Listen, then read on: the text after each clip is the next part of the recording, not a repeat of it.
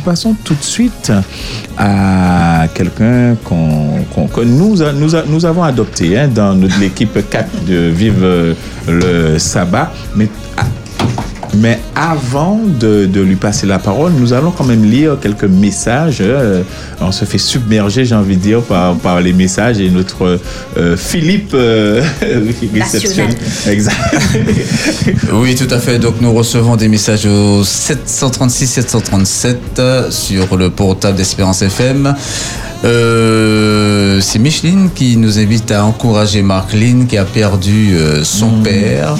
Donc euh, Marceline Viapré, Dieu est pour nous un secours et un appui qui ne manque jamais dans la détresse. Euh, bon, nous essaierons hein, euh, bon, de l'avoir euh, au, bon, au téléphone, euh, bon, un, un de ces sabbats hein, pour, euh, pour l'encourager. En tout cas, bon courage à toute, bon, à toute la famille et nous voulons penser à Marceline. Et bien sûr, dans nos prières. Également, Eliane qui envoie un message à toute l'équipe. Euh, et elle euh, vous dit qu'elle vous, euh, qu'elle vous aime. Voilà pour euh, les tous les messages, sans oublier euh, Nicolas euh, qui nous souhaite un joyeux sabbat. Merci Nicolas. Merci euh, Nicolas. Alors euh, les versets difficiles euh, de la Bible, comment les comprendre C'est avec euh, euh, Jean-Marc Praget que j'ai euh, croisé il y a euh, deux semaines. Je vais vous dire quelque chose. Chaque fois que je croise un frère ou une sœur dans la semaine, même si le frère ne me voit pas, je me dis tiens Seigneur, tu as pensé à moi. Donc ça capable m'enforce. Moi c'est mon m'enforce rapidement. hein. Je, je vais croiser euh, Luna euh, ou Davis dans la rue. Je dis tiens ah merci Seigneur. C'est comme ça. En tout cas merci Jean-Marc pour ta présence et on t'écoute. Les versets difficiles de la Bible, Comment les comprendre Bonjour à tous. Bonjour. Euh, je vous souhaite un bon sabbat. J'espère que la, semaine a été bonne pour tout un chacun. Et Dieu nous bénit puisque nous sommes euh, ici euh, pour justement réfléchir un peu sur sa parole de vérité. La dernière fois où nous avons échangé, nous avons parlé de- d'un texte qui se trouve dans la Genèse qui nous disait que Dieu a mis l'homme dans le jardin pour le cultiver et le garder. Et euh, en résultant de cela, le texte nous a montré que euh, dans la notion de, de cultiver, il y avait l'aspect de rendre un culte, dans le sens de cultiver une relation avec une divinité, et cette divinité particulièrement, c'est Dieu. Et nous avons eu l'idée de garder, qui est de veiller sur un héritage que Dieu nous a, que Dieu nous a donné. Et dans l'idée, nous avons vu que comme l'homme a failli, effectivement, le Christ a pris le relais, il a rempli la vocation du premier Adam. Parce que Paul dit que, justement, euh, Jésus, c'est le second Adam. Et dans l'idée, il fallait que le Christ vienne, il fallait qu'il vienne garder la parole de son Père pour nous permettre justement de garder cette connexion que nous devrions avoir, non seulement avec lui-même, mais avec le Père. Dans cette même idée, nous allons euh, approfondir euh, le texte biblique dans un texte de l'Ancien Testament toujours. Il se trouve dans le livre d'Exode, Exode 25, à partir du verset 8. C'est un texte que nous connaissons.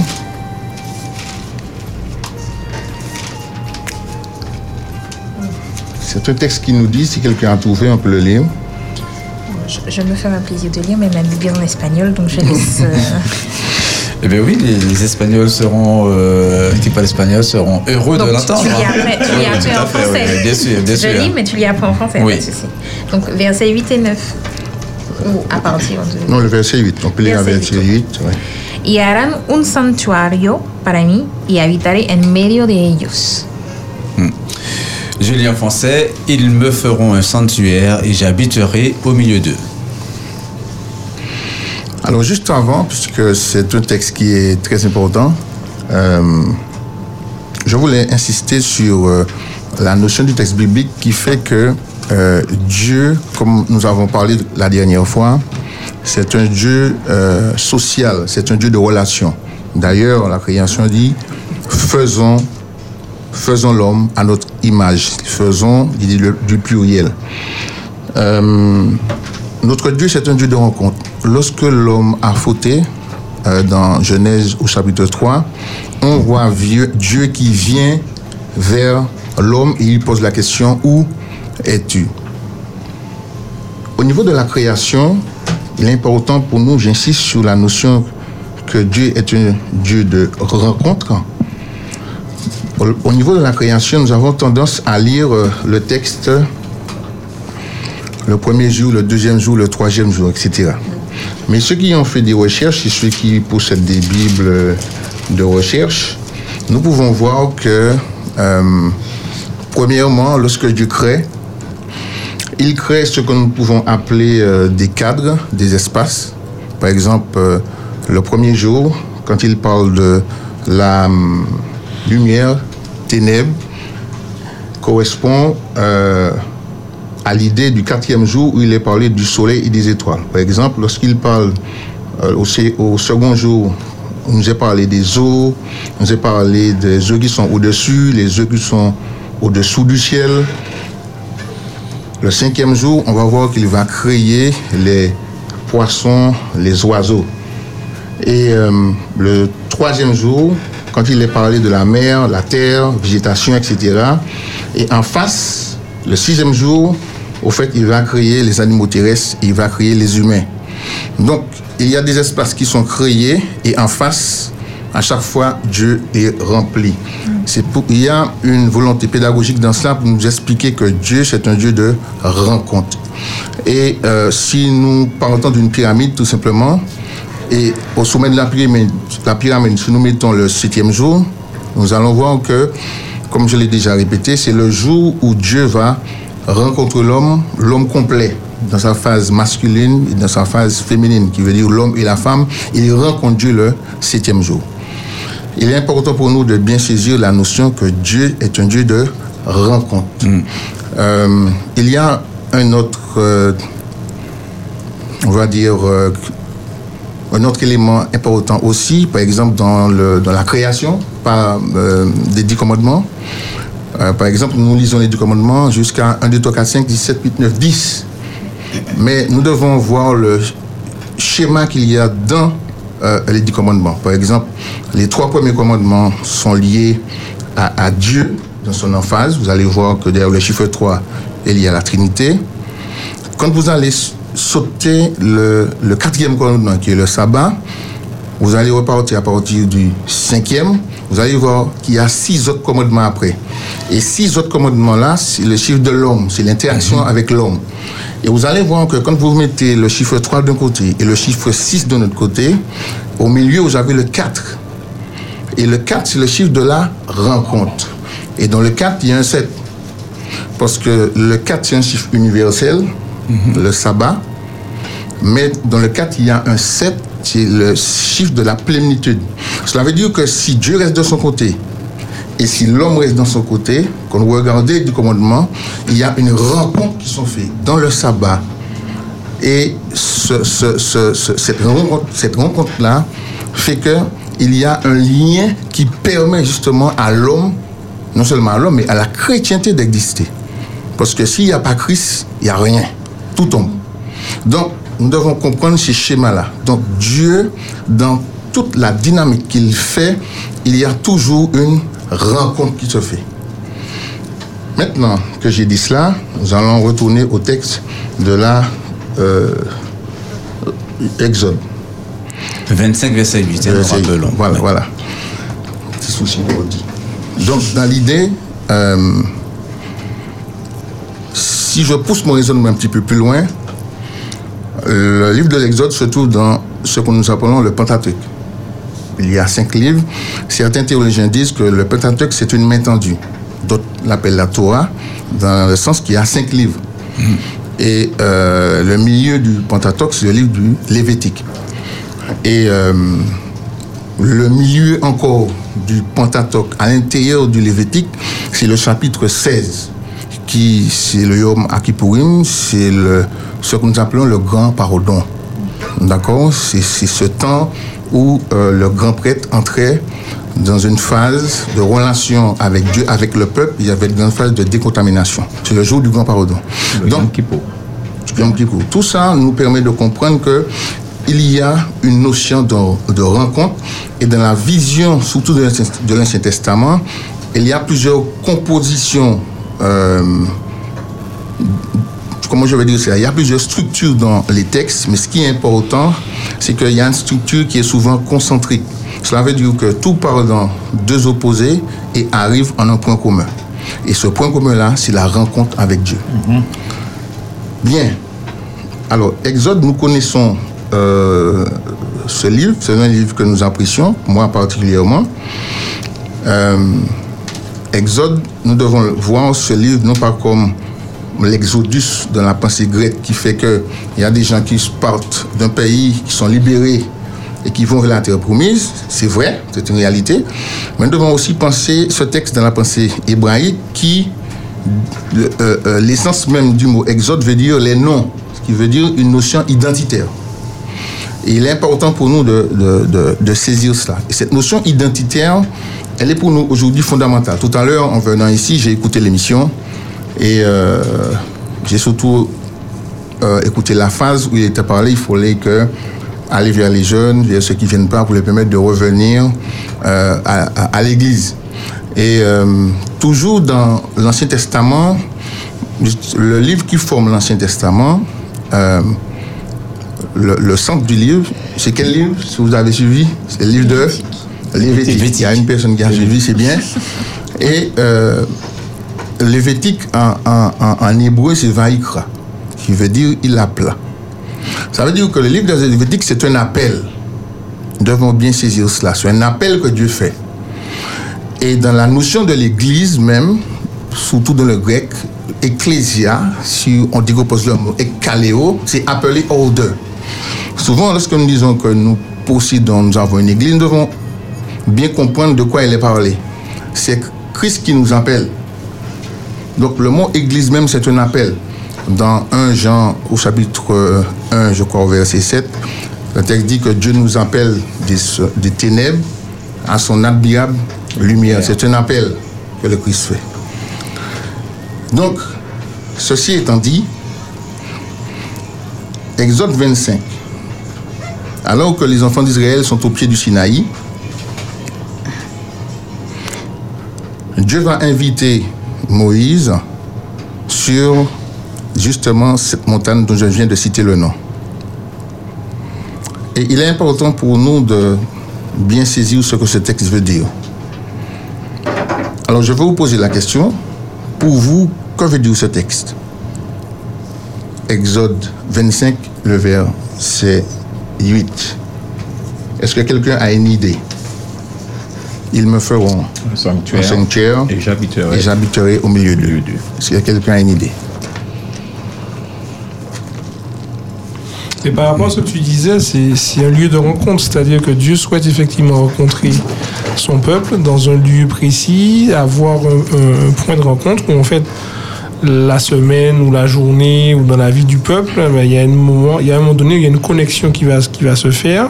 Et ce sanctuaire permettait d'avoir justement euh, une identification de ce point de rencontre, enfin euh, pour le peuple et Dieu à- au moment où, où Dieu fait, fait cette invitation, mais qu'on peut aussi élargir à nous aujourd'hui.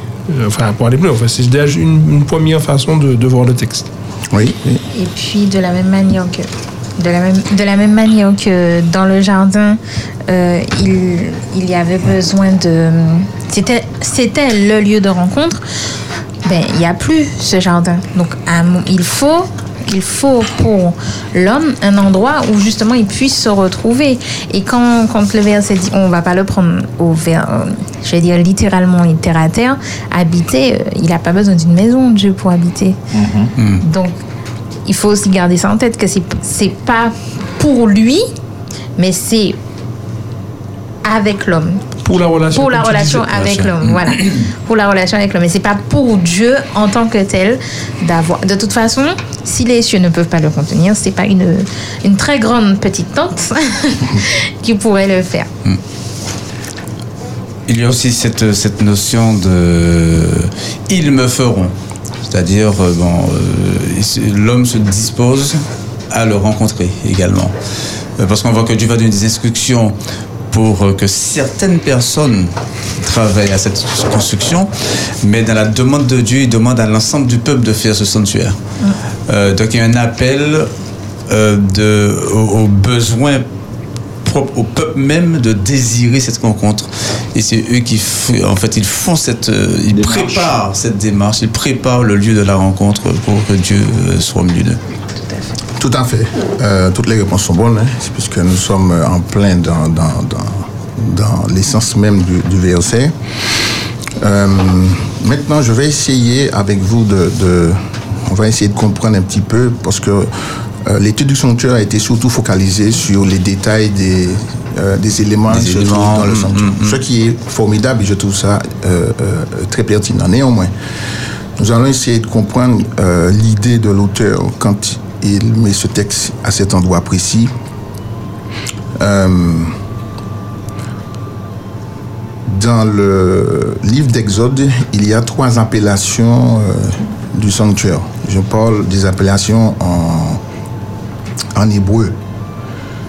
Euh, déjà dans le premier verset, lorsqu'il est dit il me fait un, sanctuaire, à l'époque, le mot sanctuaire n'était pas trop divulgué.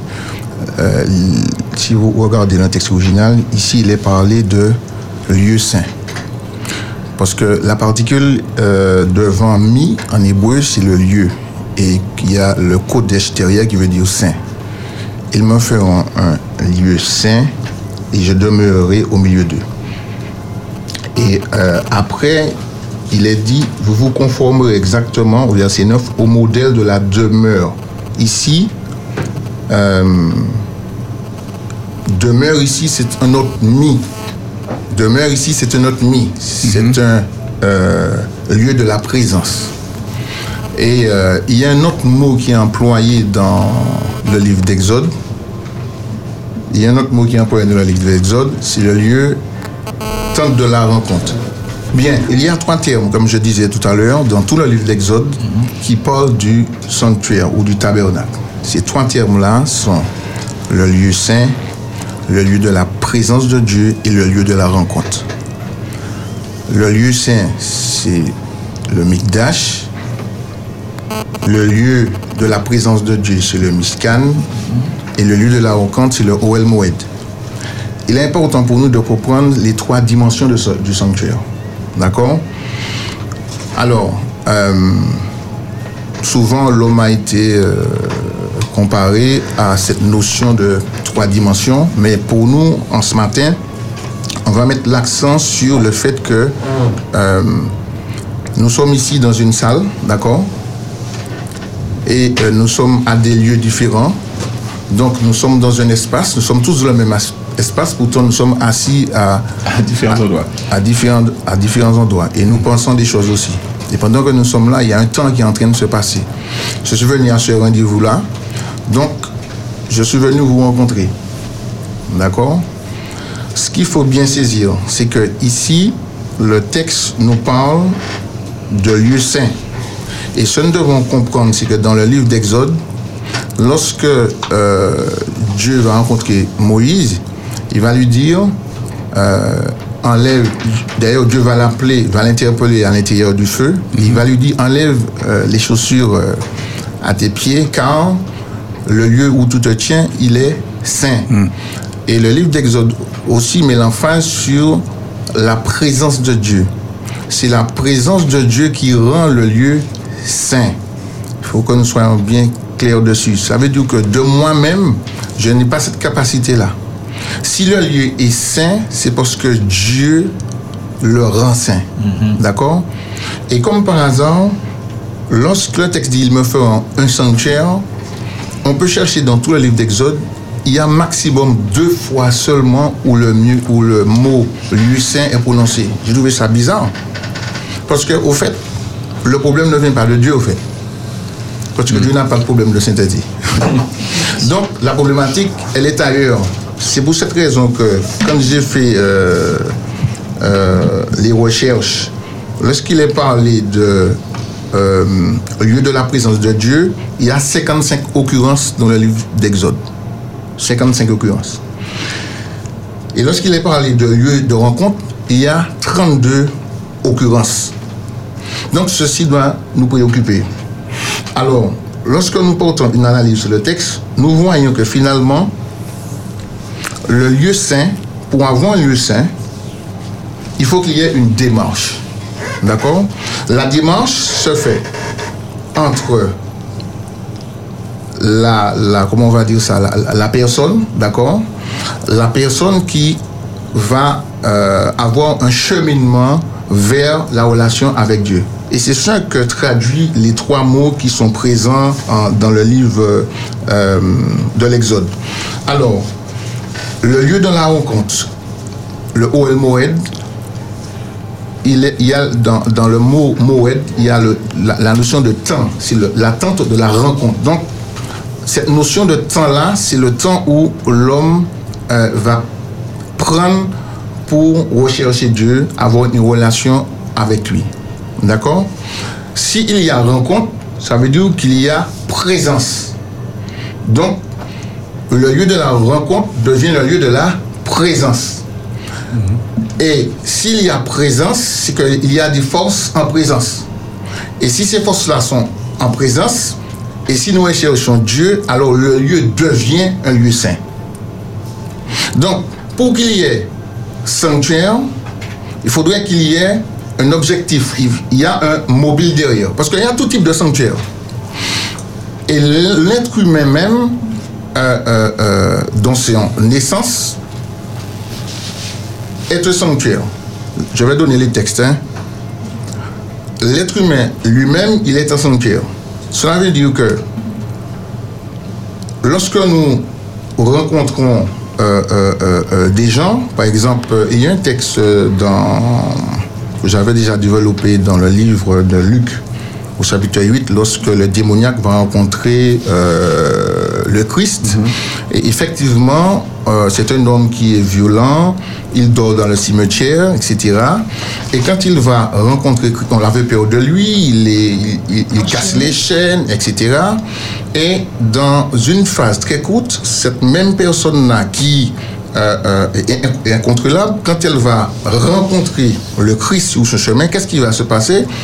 Euh, on va pas rester dans les détails, mais la fin du texte nous dit que cette personne, non seulement elle était nue quand elle a rencontré Jésus, mais elle devient vêtue, habillée et elle est remplie de son bon sens. Alors on se dit comment dans un espace de temps aussi court, la même personne qui était si violente, qui était possédée, elle rencontre Jésus et elle devient posée, calme dans son bon sens. Ça veut dire que dans un être humain, il peut y avoir des phases. Et dans l'être humain, nous, nous avons, euh, euh, euh, le texte dit que nous sommes le temple du Saint-Esprit dans euh, euh, 1 Corinthiens 3, verset 16, ou 1 Corinthiens 6, euh, chap- verset 19. Ne savez-vous pas que votre corps Le est temple le temple du Saint-Esprit? Donc, ce que nous devons bien saisir, nous sommes des personnes habitées. Lorsque Christ dit, euh, lorsque, Paul, euh, lorsque Dieu dit, il me faut un, un sanctuaire et j'habiterai au milieu d'eux, nous devons bien saisir l'idée de, euh, s'il faudrait retraduire ce texte avec de- de- des recherches, Dieu ne demande pas à Moïse l'idée d'avoir un permis de construire. Euh, c'est pas ça l'idée, ou construire. L'idée c'est euh, ils me feront un lieu saint et je serai vu. Je serai vu parmi eux. Parce qu'il est important pour comprendre que si le lieu est saint, c'est que Dieu est présent. Mais si nous faisons une emphase par rapport à votre discussion de tout à l'heure, si Dieu est présent, ceci doit se voir. Donc, euh, on ne voit pas Dieu là, je ne vois pas Dieu là autour de moi hein, ce matin. Mais je vois des personnes qui ont la conviction, qui ont la foi en Dieu. Donc, logiquement, ici, il devient un lieu saint parce que la volonté de Dieu, l'idée de Dieu sera vue par les personnes qui sont rassemblées là. C'est pour cette raison que euh, la, notion de tente a été vue par Pierre, par Paul. J'ai lu un texte euh, dans 2 Pierre 1, verset 13 qui dit Je regarde comme un devoir, aussi longtemps que je suis dans cette tente, de vous tenir en éveil par des avertissements. Pierre avait compris que son corps est une tente, est un temple. Alors, sans compter, euh, nous avons euh, Paul aussi, qui nous dit que nous aussi nous gémissions dans cette tente, désirant revêtir notre domicile céleste, etc. Donc, les hommes de la Bible, ils ont compris que euh, leur corps, c'est une tente, c'est, une et c'est un temple. Ils me feront un sanctuaire et je biterai au milieu d'eux. Nous devons, dans nos relations les uns avec les autres, montrer que Dieu est présent. Et ainsi, dans nos relations, les autres verront que la, il y a la présence de Dieu là. Et, et euh, je vais euh, lire un texte dans le livre Éducation. Comme je vous dis, c'est un livre qui est important, que nous devons euh, garder proche de nous. À la page 41, il est dit, il est parlé des enfants d'Israël. Habitués comme ils l'avaient été en Égypte à côtoyer les images palpables de la divinité sous les formes les plus viles, les enfants d'Israël concevaient bien difficilement l'existence et le caractère de l'être invisible. Par compassion envers leur faiblesse, Dieu leur accorda un signe de sa présence. Ils me feront un sanctuaire, dit-il, et je demeurerai au milieu d'eux. Donc, la sœur, la, la sœur Hélène G. White, Oui, enfin. Mm. voilà, elle met l'accent sur le fait que ce moyen pédagogique que Dieu a mis, qui est le sanctuaire, c'était pour que l'homme puisse entrer dans la connivence, dans la connexion avec Dieu, pour qu'il puisse comprendre le, le caractère de Dieu et l'amour de Dieu pour lui. D'accord? Mais à terme, nous devons comprendre que le sanctuaire, c'est chacun de nous. Nous allons, je pense, développer ça dans une, euh, dans une autre rencontre. Euh, mais cette idée, euh, pour les jeunes qui nous écoutent, pour ceux qui ont abandonné l'Assemblée, nous devons comprendre que quand Dieu rend un lieu saint, eh bien, les gens qui sont là se sanctifient aussi. Ça veut dire que Dieu a une action qu'il mène, c'est un Dieu à l'initiative, mais nous aussi, nous avons notre, euh, euh, notre part à faire. Et cette part, elle n'est pas compliquée.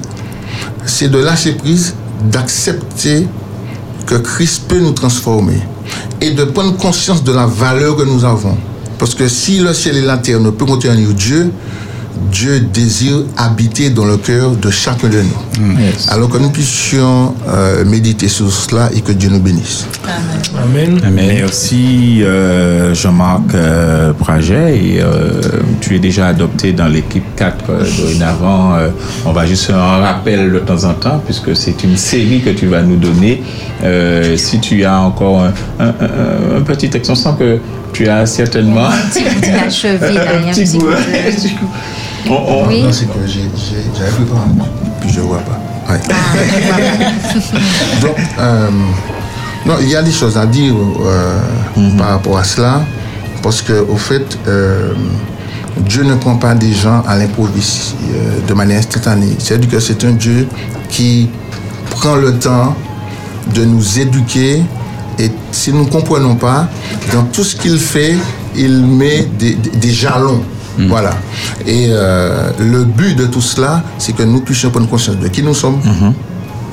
Donc nous sommes des lieux habités. Et je veux mettre l'accent sur la notion de... euh, il n'y a pas une seule puissance qui peut nous habiter. Ouais, oui. Donc, selon notre comportement, on doit savoir quel sanctuaire qu'on met en place et ce que les gens regardent. euh, voilà. C'est, est-ce que c'est une, une synagogue de est-ce ou bien est-ce que c'est un sanctuaire où Dieu prend plaisir à, à habiter? Voilà. Mer- Merci à toi. Antoine. Ce que, j'ai- retenu, euh, c'est vraiment cette démarche, cette volonté d'aller aussi, cette volonté euh, de vouloir. Et euh, euh, alors, une rencontre, alors Jean-Marc, tu, tu me corriges si je dis vrai ou faux, est-ce qu'il y a, je pose la question, est-ce qu'il y a cette... il y a une démarche de, de, de- de- je, ne sais pas s'il faut dire 50-50 parce que je pense que Dieu fait toujours 99,99 et puis nous c'est les 0,01%. Mais il y a quand même cette démarche, tu soulignes, l'homme a, euh, a, a fait entre guillemets. Le mot faire là, ça me gêne, mais Euh, de toutes les façons, que le- il y a ce que j'appelle le tatouage indélébile. Ça veut dire que nous sommes tatoués, nous sommes marqués. Euh, Qu'on le veuille ou non, c'est Dieu qui a créé l'homme. En dépit de, quel que soit l'homme qui est sur la terre, c'est Dieu qui l'a créé. Donc si nous croyons que le mal a un impact aussi violent sur l'être humain, pourquoi ne pas croire que le bien a aussi l'impact Yes, sur l'être humain? Donc, l'ennemi, et je dis ça surtout aux jeunes, parce que lorsqu'on est jeune, on peut faire des erreurs, on peut voilà, partir dans nos dérives, mais ce qu'on doit euh, bien retenir, c'est que le- l'ennemi n'a créé personne. Un seul être qui a créé, c'est Dieu. Et c'est Dieu qui a créé tous les êtres humains. Cela veut dire que le souffle, l'intelligence qu'il va mettre en l'homme, ce souffle-là, il y a une partie de la divinité de Dieu. Donc, quand le texte dit que Dieu euh, nous a créés à son image au départ, et plus tard, il, dit, nous, il, euh, me fait un sanctuaire, nous devons comprendre que euh, l'homme, c'est le déploiement de l'image de Dieu. Maintenant, euh, euh, euh, à partir de là, euh, il y a eu le péché, il y a eu euh, le désordre, etc. Euh, nous avons lu le texte d'Élénois, tout le mal similé au- au- à l'intelligence de l'homme. Et, et particulièrement ce peuple-là, ils ont, ils ont côtoyé euh, euh, des, des- des- des- des sanctuaires, des, des- des lieux saints, mais pour d'autres divinités, etc. Était-il il- vraiment saint, ces, ces lieux-là, du coup? Puisque ce oui, n'était pas euh, pour Dieu. oui, tout à fait. Voilà, tout à fait. Euh, regardez bien, chaque fois qu'il est parlé, dans toute la démarche du sanctuaire, la pureté est liée à, à la sainteté. Et la- la- il y a une phase de préparation et la, la, saint- la sainteté, c'est quoi? C'est où le, le- la volonté de Dieu se joint à la volonté de l'homme. C'est ça la sainteté, au fait. Eh bien, merci à toi. On s'en lasse pas. Hein. On s'en lasse pas. Merci euh, euh, Jean-Marc pour ta présence. Euh, nous remercions aussi les auditeurs hein, de rester fidèles à, à ce moment. C'était euh, Jean-Marc Praget avec les versets difficiles de la Bible. Comment les comprendre, Priscilla? Dieu n'est pas mort. Oh non, il est vivant, Dieu n'est pas mort. Non, il est vivant, Dieu n'est pas mort. Non, il est vivant, je sais qu'il vit en moi. Comme moi, en Yes. toi. Je le vois dans mes mains, je le vois partout, parce que je sais qu'il vit en moi. Vous avez vu quelqu'un qui voulait pas chanter au début, mais elle, a- elle a déjà avancé trois.